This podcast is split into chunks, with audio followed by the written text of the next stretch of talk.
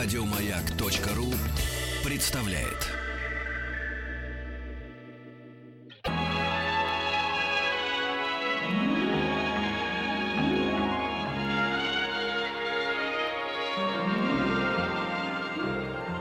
Уральские самоцветы.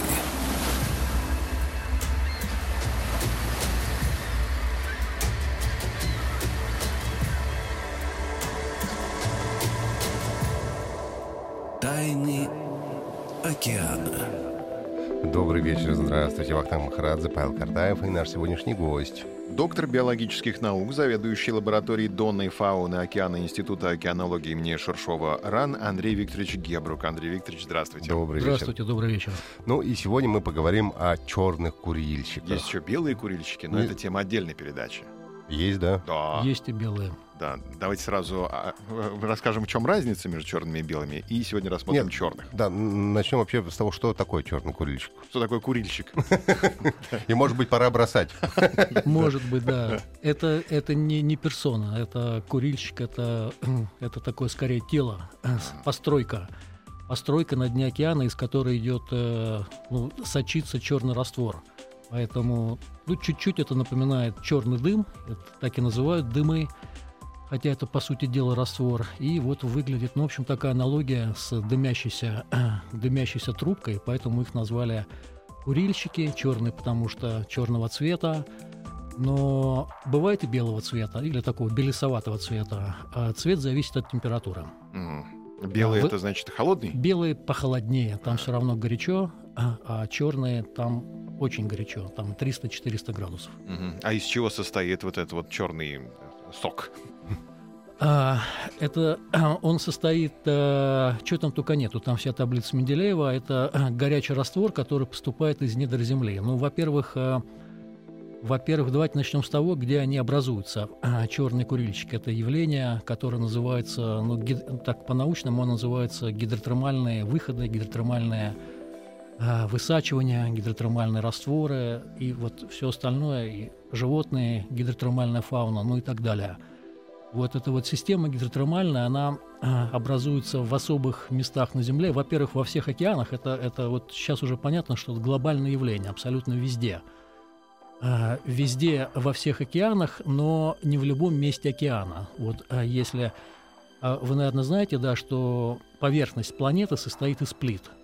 Тектонические плиты они называются, в общем, неважно, из плит. Эти плиты, они подвижные, они так плавают на таком вот а, таком полувязком веществе мантии, и плиты местами сходятся, местами расходятся, местами друг на друга заползают, в общем, ведут себя очень по-разному.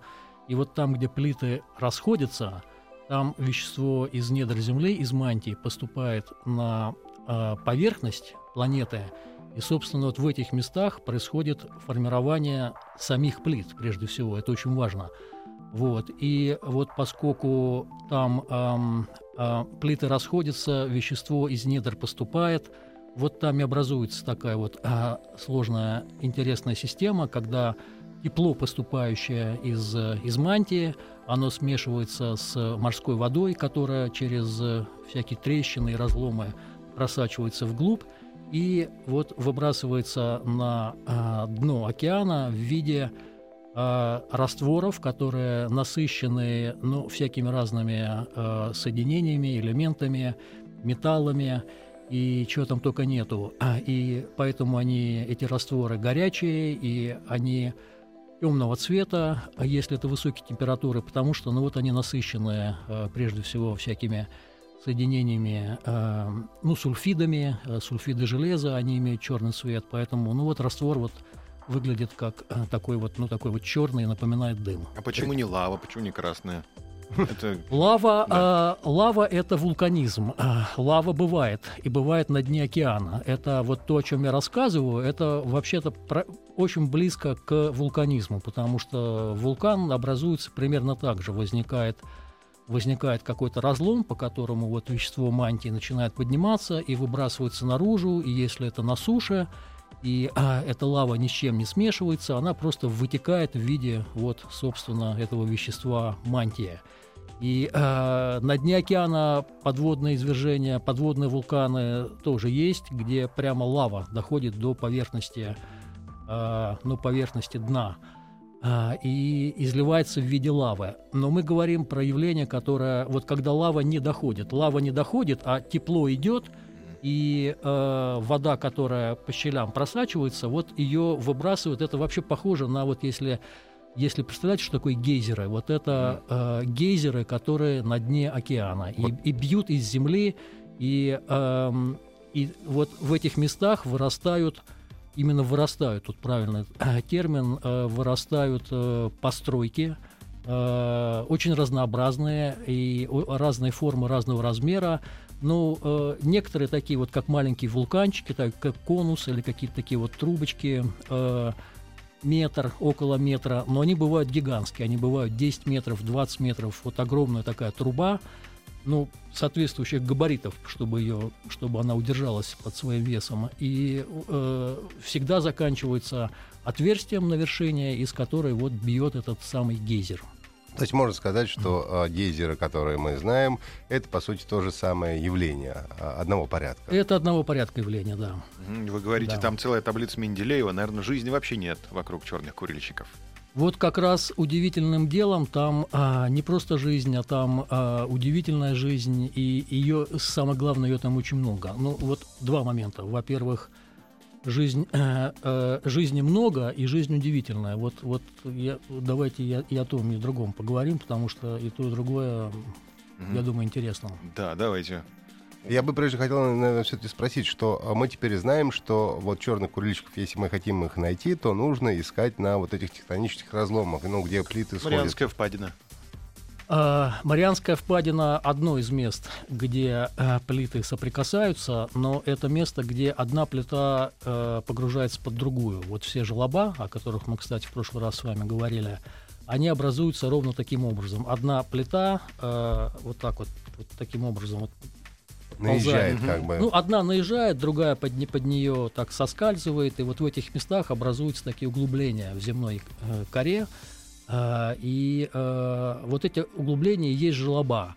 А вот то явление, о котором мы сегодня говорим, где плиты расходятся, э, оно ну, маркируется в океане такими цепочкой подводных гор. Они называются срединно-океанические хребты. Вот через все океаны с севера на юг, немножко так наискось иногда а, протягивается а, такая система подводных гор, а, где вот, э, вот происходят эти явления. Да, действительно, вот теперь, когда мы про это знаем, просто можно, ну, практически в любом месте на хребте, надо знать, где хребты, и в любом месте на хребте можно искать, и, ну, в общем, и находят. Мгм. Ровно вот там вот Ну, находятся а эти... Уже дно настолько хорошо изучено, что, в принципе, мы знаем э, большинство вот всех этих соединений, хребтов и так Да, далее. да, плиты, границы плит и хребты это достаточно а, хорошо известно. И а, карты есть э, такие очень наглядные, и 3D-карты есть.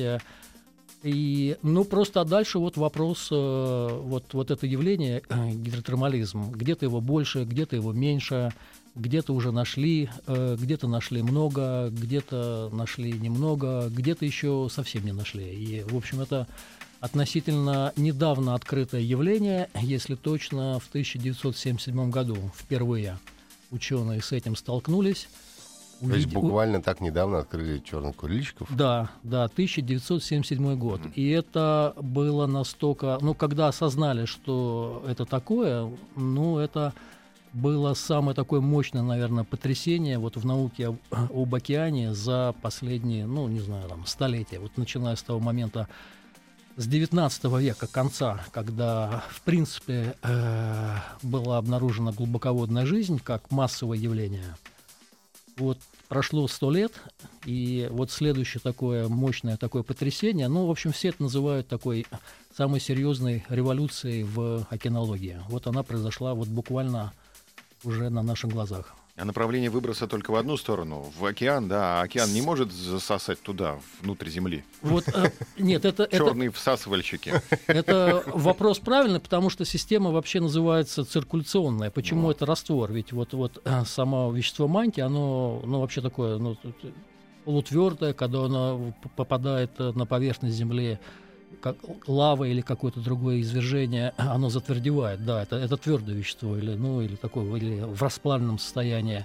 Но вот я сказал, что возникает э, система циркуляционная, потому что морская вода э, через трещины и разломы, которых очень много оказывается вот, э, в земной коре, э, под океаном, там все пропитано как губка. Там, там не, не сплошная какая-то такая вот э, изолирующая такая вот, не знаю, как пленка, да, а Морская вода проникает через геологические породы, и вот она, а, вот она захватывается этими восходящими теплыми а, струями этого, этого вещества, смешивается с этим веществом, происходит куча всяких реакций и выбрасывается в виде, в виде черных растворов.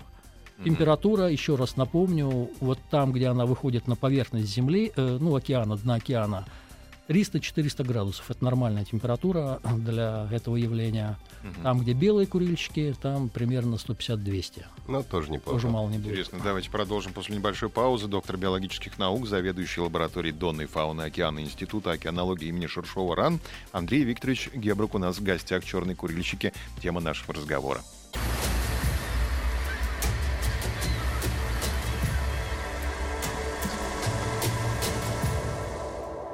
Тайны океана. Добрый вечер, Вахтанг Махрадзе, Павел Картаев, наш сегодняшний гость, Андрей Викторович Дебрук, доктор биологических наук, заведующий лабораторией донной фауны Океана Института океанологии имени Шершова РАН. Сегодня мы говорим о черных курильщиках, и э, вот сейчас выяснили, что как раз это паблик спросил, э, есть курильщики, а может быть есть и всасывальщики, и выяснилось, что это такая вот циркуляционная, mm-hmm. система. Да. А, то есть получается, что а, вода, которую выбрасывает этот раствор, а, выбрасывает черный курильщик, это по сути есть та самая океани... вода из океана, океана, а не откуда-то из недр земли. Вода из океана, да. Тепло и, э, ну, определенное там вещество из мантии поступает, но э, это вещество смешивается с водой, вступает в реакцию, и вот в виде очень таких, э, ну, густо насыщенных э, разными химическими соединениями растворов выбрасывается выбрасывается наружу на поверхности, ну то есть обратно в в воду. Вы говорите, Андрей Викторович, что там много жизни, она разнообразна, удивительно, но да. как может быть жизнь в ухе? Ведь там, наверное, вся рыба сварилась уже. Да, там хитрость в том, что э, у воды вообще э, теплопроводность э, очень низкая. Это значит, что вот можно быть в одном метре от жерла этого курильщика, из которого бьет, ну, прямо как из сопла такого бьет, очень большой скоростью вылетает э, черный гидротермальный раствор с температурой 300 или 400 градусов, который, конечно, смертельный. Если вот оказаться прямо в нем, то э, хорошего ничего не будет. Но вот буквально даже не надо в метре, вот просто первые десятки сантиметров э, настолько низкая а, теплопроводность воды, а окружающая вода при этом в среднем плюс 2 градуса. Вот тут 400, а в метре от, э, э, отсюда, от этой точки, будет ну 20, может быть 15, 30, вот такой вот диапазон. А, ну, то есть это уже совершенно приемлемые для жизни условия. И дальше там очень интересная такая зональность такая э, происходит. Вот кто-то любит сидеть потеплее, поближе к теплой воде, кто-то подальше, кто-то там совсем далеко, где уже фоновая, как мы говорим, температура, а именно там, ну вот 2-4 градуса такая совершенно совершенно уже обычная температура. Ну, как русская печка, знаешь, зимой. Вот кто хочет поближе, кто хочет подальше. Да, да но те, те, кто поближе, они реально обжигаются. Вот там живут, э, там разные животные живут, э, в том числе разные э, креветки и крабы. И вот мы иногда, ну, правильно сказать, чаще часто видим креветок, у которых панцирь обожжен. Они вот как раз любят сидеть поближе к э, горячей воде, прямо к самым горячим растворам, в, э, тем, где жизнь возможна. А именно, ну вот там 25, наверное, 30 градусов, но, как я сказал, это в считанных сантиметрах от э, летальной температуры, где исход угу. смертельные. И вот э, их э, токами воды, они плавают. Дело в том, что там вот есть формы подвижные, есть прикрепленные. Вот те, которые подвижные, они, конечно, очень рискуют, потому что их может там... Там же еще такая турбулентность повышенная, там такие вот такие течения, завихрения, завихрения да, да, да, да, да. И этими завихрениями легко может... Они хоть и пловцы, но не бог весь какие эти креветки. Их туда вот затягивает поближе к этим черным дымам, и они обжигаются. И вот по этим травмам на панцире видно, что, в общем, там это такие экстремальные условия. Кто-то, конечно, гибнет, э, но но вот чтобы этого избежать, кстати, э, вот у, у, э, именно у креветок у них такой есть орган теплового видения, у них такая удивительная совершенно... Тепловизор? Типа, да, да, тепловизор. Они э, именно за, э, за инфракрасным э, э излучением следят, то есть вот источник температуры, направление, где, где повышенная температура, они могут определять, и вот это для них такой вот ну, такой очень, гла... очень, да. важно, очень важный орган чувств, потому что угу. вот там у них нету глаз, кстати. А глаз нету? У некоторых есть, у некоторых нету. Вот некоторые совсем слепые, но э, им важнее э, там видеть особенно нечего, потому что там это темно. глубины темно. большие. Да. А вода, давайте, кстати, остановимся, потому что наши слушатели тоже, конечно, спрашивают, а как же вода-то не кипит 400 градусов, ребята? А, на каких глубинах, при каком давлении все это происходит? Надо отметить, наверное. Да, это происходит на разных глубинах, э, ну, вплоть до глубин 3-4 э, и максимально сейчас э, открыто 5 километров. А самые неглубокие? А это... самые неглубокие это прямо ноль. Это вот прямо, а, да? прямо у уреза воды. У уреза воды это явление уже есть, да. Тут, правда, хитрость есть. Вот там, где у уреза воды, это понятно, что это не, не там, где вот эти вот горные океанические хребты, потому что это в середине океана, а, а это где-нибудь, э, где-нибудь, ну, не знаю, там на Камчатке, да, где вот э, активный вулканизм, и вулканы очень близко к воде.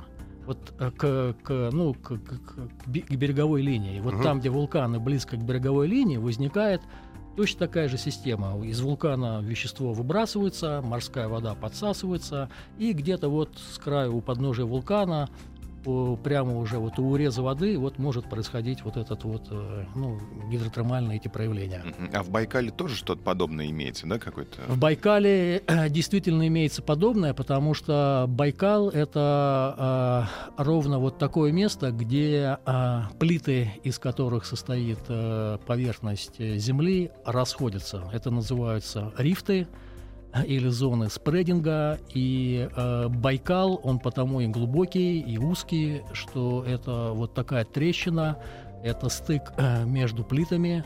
Э, эти плиты расходятся, и скорость э, этого процесса, она известна. И известно, что можно уже рассчитано, у меня в голове цифры нету, это геология, но через десятки миллионов лет, там, где сейчас Байкал, там будет океан. Угу. Вот это да. Русский океан. И под Байкалом, под Байкалом находятся, э, находятся э, э, вот, ну, вот такие ну, очаги тепловые в мантии, э, из которых очаг, э, из которого тепло поступает на дно Байкала. Но там просто там такое явление интересное, там очень много осадка. А под Байкалом там 5 или 6 километров осадка – ну, значит, ну, такого вот, ну, мягкого осадка, да. Типа и, ила а, какого-то. Типа, да. И э, вот это теплое вещество, пока оно поднимается через 5-6 километров, оно очень сильно охлаждается. Вот, хотя там есть вот эта э, циркуляционная гидротермальная система, и теплый раствор доходит до дна Байкала, но не 300-400 градусов, а 30 градусов. Интересно. Давайте так... продолжим сразу после новостей. Андрей Викторович Гебрук у нас в гостях, доктор биологических наук, заведующий лабораторией Донной фауны океана Института океанологии имени Шершова РАН. Уральские самоцветы.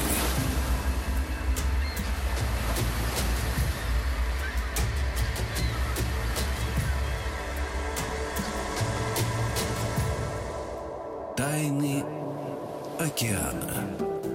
Добрый вечер. Здравствуйте. Вахтанг Махрадзе, Павел Картаев и Андрей Викторович Дебрук, доктор биологических наук, заведующий лабораторией донной фауны океана Института океанологии имени Шершова-Ран. Сегодня мы говорим о черных курильщиках. И вы сказали, что в конце 70-х годов, а точнее в 1977 году, когда вы были впервые открыты черные курильщики, э, произошла революция в океанологии. В чем, да. собственно, заключалась океанология? В смысле революция? Ну, нашли эти вот курильщики, ну да, ну бьет гейзер из-под земли, и что такого-то? Да, революция это назвали, когда разобрались, э, как э, за счет чего там жизнь, собственно, происходит. Во-первых, ну вот мы говорили, что это глубины, ну, 2-3 километра. 3 километра, э, да и 2 километра, это так в океане, в общем, все выглядит на дне. Ну, э, достаточно, ну не то что безжизненно, местами и безжизненно, по крайней мере, такой видимой жизни. Ну, ну там уже чернота полнейшая, естественно. Ну, чернота чернотой, но черноту-то можно там прожекторами, светильниками всякими подсветить, и ты увидишь то, что на дне. И там не так много чего увидишь. Вот в чем смысл. А когда э, э, открыли вот эти вот гидротермальные выходы и черные курильщики, то их сразу назвали оазисы жизни, потому что это вот э, посреди такой достаточно ну, безжизненной такой вот э, пустыни, безжизненного дна, э, вдруг э, настоящие сады, они занимают небольшую площадь, такой вот, ну, такие пятна, или такие очаги, там 10 на 10 метров, 10 на 20 метров. Вот масштаб каждого отдельного такого, это называется гидротермальное поле, а, вот он небольшой. Ну, даже если 100 метров, это, это все равно малюсенький и очень масштаб для а, океанского дна.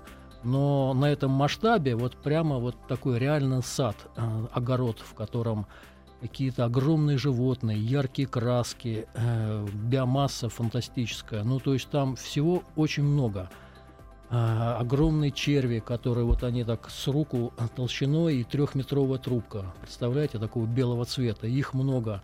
А из трубки торчит такой, такой красный, ну, такой плюм, можно сказать.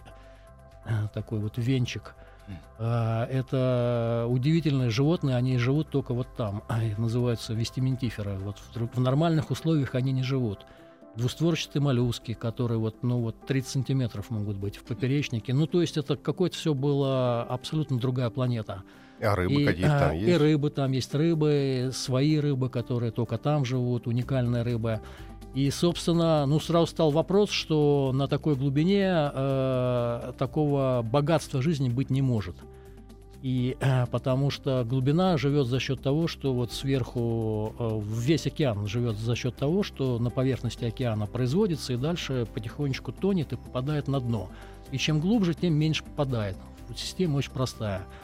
Вот. А тут вдруг вот 3 километра и такое буйство жизни – ну вот и э, оказалось, что эта жизнь использует принципиально другой источник э, энергии. И, собственно, синтез органического вещества там идет совершенно не так, как э, на поверхности океана. Вся планета, Земля, жизнь на ней э, существует благодаря энергии Солнца. Да, это нас всех учили в школе.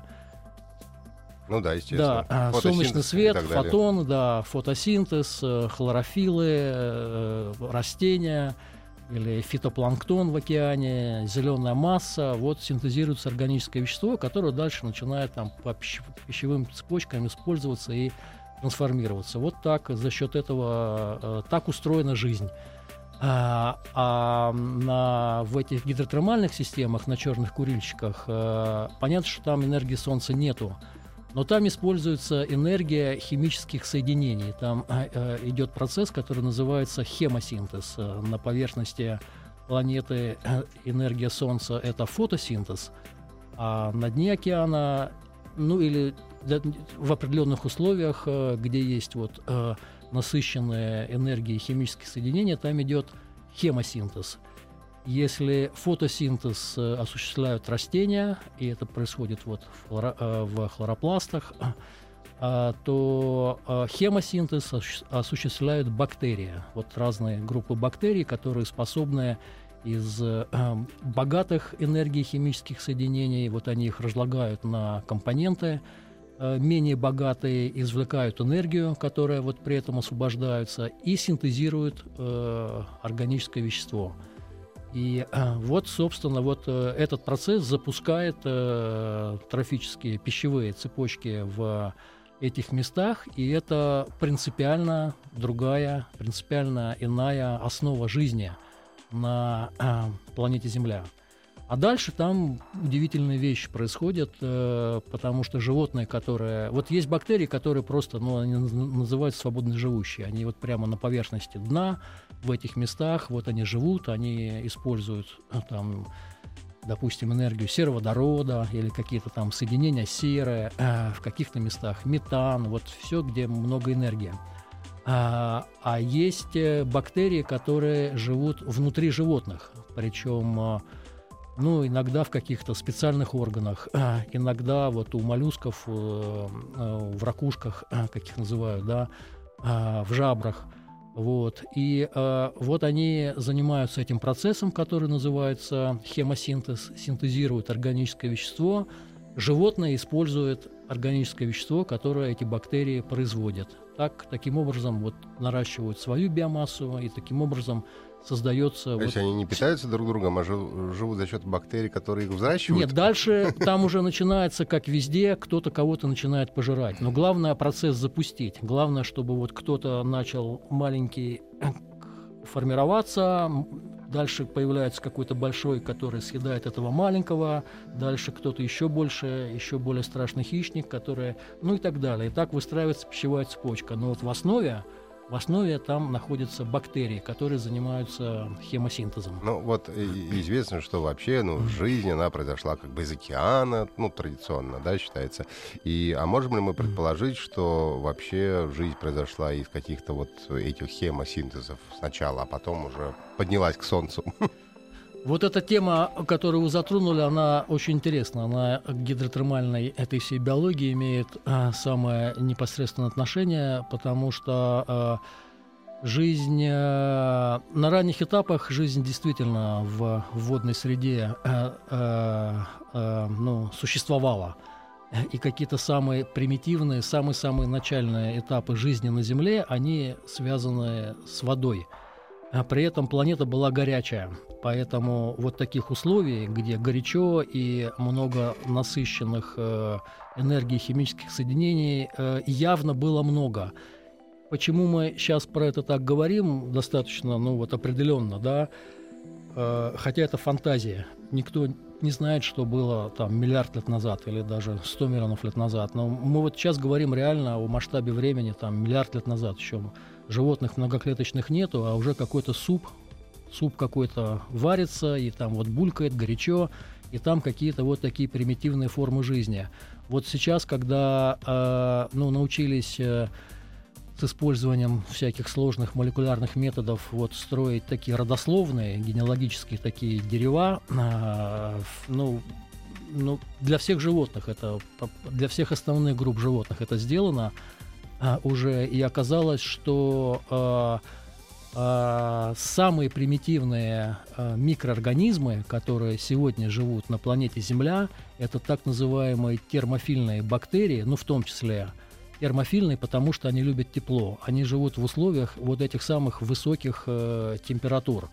И э, именно они э, вот, э, были такими первыми шагами жизни на Земле, сначала одноклеточной, и э, вот об этом можно сегодня говорить, ну вот благодаря тому, что вот современными методами показано, что это, вот если посмотреть на это дерево, э, на его основание, то вот там в основании находятся как раз вот э, такие вот бактерии, которые живут при высоких температурах. И живут они там за счет энергии химических соединений, за счет хемосинтеза. То есть такой, получается, закрытый мирок, да? Они не покидают mm. вот эту территорию 20 на 20, им там комфортно, плюс Нет, он, он не закрытый. Такой мирок э, закрыть невозможно. Если речь идет об океане, об океанском дне, то э, э, э это, уже, это уже не закрытый мирок. Но а вот если копнуть э, вглубь, ну не копнуть, а проникнуть вглубь, вот там, где вот эти вот э, разломы, по которым э, по которым гидротермальный раствор поднимается только к дну океана, и дальше вот он выбрасывается в виде этих черных дымов, вот там внутри, там внутри тоже есть бактерии. Вот что удивительно, которые ну, приспособлены к высоким температурам, ну, конечно, до определенной степени. Там они 200-300 градусов на Земле никто, нет такой формы жизни, которая э, живет при таких температурах. Чтобы мы понимали, кстати, да, термофильные в случае жизни это ну, 80-90 градусов. Э, рекорд, ну, не так давно был 105 градусов э, э, температурный рекорд угу. для жизни. Давайте прервемся буквально ненадолго Давайте. и вернемся. Мы сегодня обсуждаем о черных курильщиков. У нас в гостях Андрей Викторович Дебрук, доктор биологических наук, заведующий лабораторией донной фауны океана Института океанологии имени э, Шершова РАН. Поговорим обязательно про вирусы. Бактерии есть, наверное, и вирусы есть. Об Наверное. этом через секунду.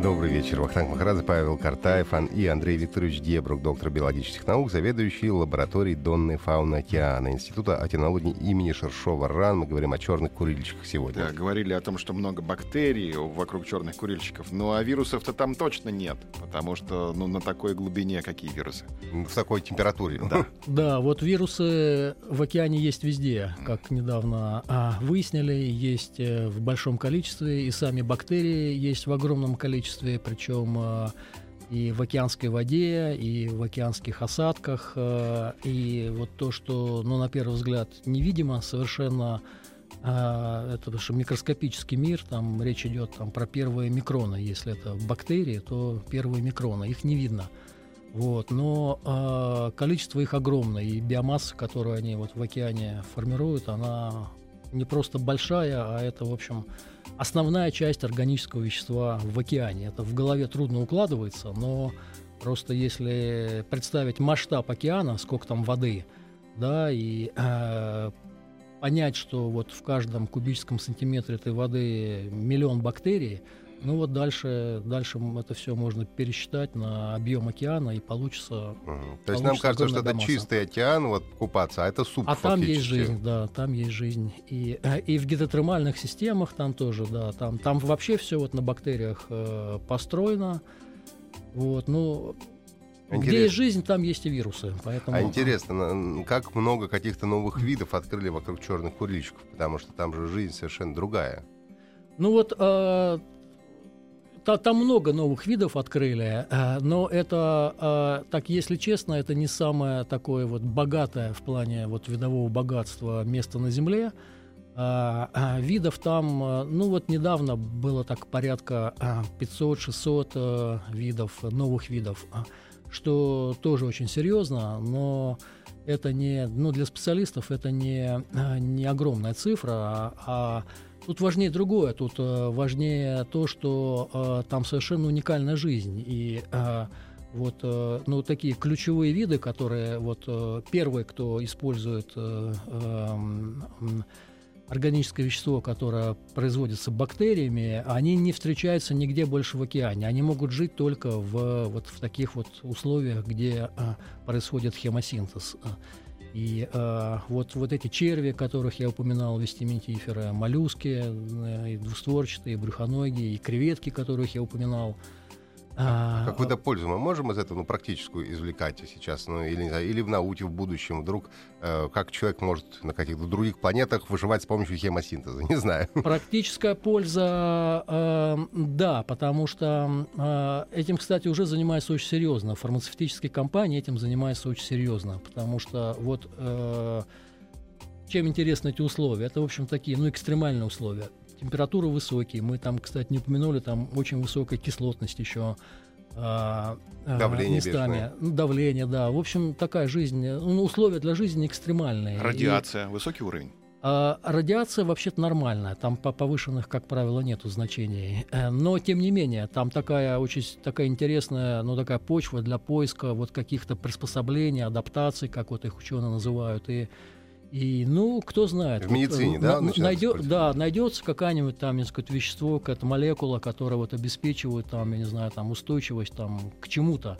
И это поможет, не знаю, когда-нибудь спасти человечество от рака. так, такая фантазия, но такая вот ну, линия мысли, она вот примерно такая. И фармацевтические компании этим занимаются очень серьезно. То есть серьезно идет изучение черных курильщиков. Да, вот если еще время у нас остается, вы сейчас вскользь упомянули а, про другие планеты, угу. да, про а, жизнь на других планетах. Это тема сейчас, которая очень такая вот стала горячая и актуальная, и а, есть несколько Uh, ну, в ближайшем нашем окружении космических тел, uh, планеты, иногда это ну, там спутники даже скорее, да, а не планеты, спутники Юпитера, где, где ученые так потенциально считают возможно жизнь. Вот, э, вот по современным представлениям, вот то, что собираются искать, если, может быть, слышали, там хотят запускать зонды для поиска жизни, вот э, то, что будут искать, это ровно вот такая жизнь на основе хемосинтеза, потому что фотосинтеза там нету точно. Вот там, где в ближайшем нашем космическом окружении, где пока можно вот предполагать э, существование живого. Но если это космическое тело, у которого на поверхности, например, лед, но внутри есть э, тепло, там идут процессы, э, идут процессы вот ну какие-то ядерные, да, и выделяется энергия, и внутри тепло, а на поверхности лед, то это значит где-то тепло со льдом соприкасается в, в недрах этого космического тела, и там есть жидкость не будем говорить вода, но там есть жидкая среда. Если есть жидкая среда и э, насыщенные энергией химические соединения, есть основа для процессов, которые называются хемосинтез. Значит, есть основа для существования бактерий как минимум. Им кислород не нужен. Вот еще что важно. Некоторым из них кислород не нужен. Поэтому вот, э, вот то, что собираются искать, астробиология это называется, там, в общем, поиск жизни за пределами Земли. Вот это будет ровно то, что э, за счет чего э, жизнь э, происходит на черных курильщиках. Поэтому ну вот спектр таких научных проблем, которые связан с этим открытием, он вот огромный. Я думаю, что вот я вам ну, такой минимум, вот как мы сегодня вот успели обсудить, но сами чувствуете, да, внеземная жизнь, самая древняя, самая первая жизнь на Земле, какие-то удивительные приспособления, ну и так далее. Принципиально другая форма жизни для планеты Земля, так что это, это удивительно. Это просто вы показали нам знак бесконечности, мне кажется, сейчас. Ну, совершенно верно, да. Это мы только чуть-чуть вот такой вот, может быть, вот вкус этой темы сегодня Немножко, ощутили. Так сказать, да. Попробовали слегка. Попробовали, Спасибо да. большое.